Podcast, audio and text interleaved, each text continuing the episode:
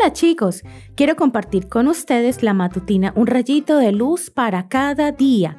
Hoy escucharemos Toc Toc Toc. Les digo que aunque no se levante a darle algo por ser su amigo, lo hará por su impertinencia y le dará todo lo que necesita. Lucas capítulo 11 versículo 8. Si alguien llega a tocar insistentemente la puerta de tu casa a medianoche, ¿qué harías? Jesús quiso reforzar la enseñanza de la necesidad de orar con insistencia y contó una parábola. Algunos la conocen como la parábola del amigo inoportuno, otros lo llaman el amigo insistente y otros el amigo de la medianoche. Yo hoy lo llamaré el amigo perseverante. Entonces, supongamos que tienes un amigo que viene a medianoche a tu casa y empieza a tocar la puerta con insistencia.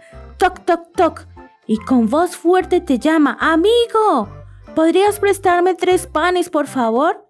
Tú estás profundamente dormido, tuviste un día muy difícil y lo único que quieres es dormir sin que nadie te moleste, ni siquiera un buen amigo. Entre sueños escuchas la puerta y a tu amigo llamar otra vez, amigo, por favor ayúdame.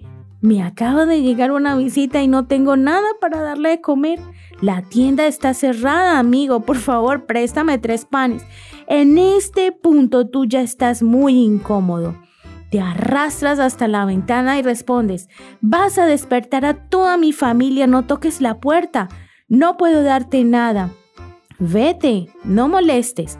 Uf, con esa respuesta de un amigo, cualquiera se resiste de dar por vencido y se va. Pero no olvides que Él es el amigo perseverante y esa idea ni siquiera se le pasa por la cabeza. Él tiene un objetivo, darle de comer a su visita y no se irá sin esos tres panes, aunque tenga que molestar a un amigo. Entonces cierra el puño y el toc toc toc suena hasta que consigue que abras la puerta, le entregues los tres panes y hasta algunos más para asegurarte de que no regrese. ¿Por qué? Y Jesús continuó, les dijo que aunque no se levante a darle algo por ser su amigo, lo hará por su impertinencia y le dará todo lo que necesita. De la misma manera sucede con Dios.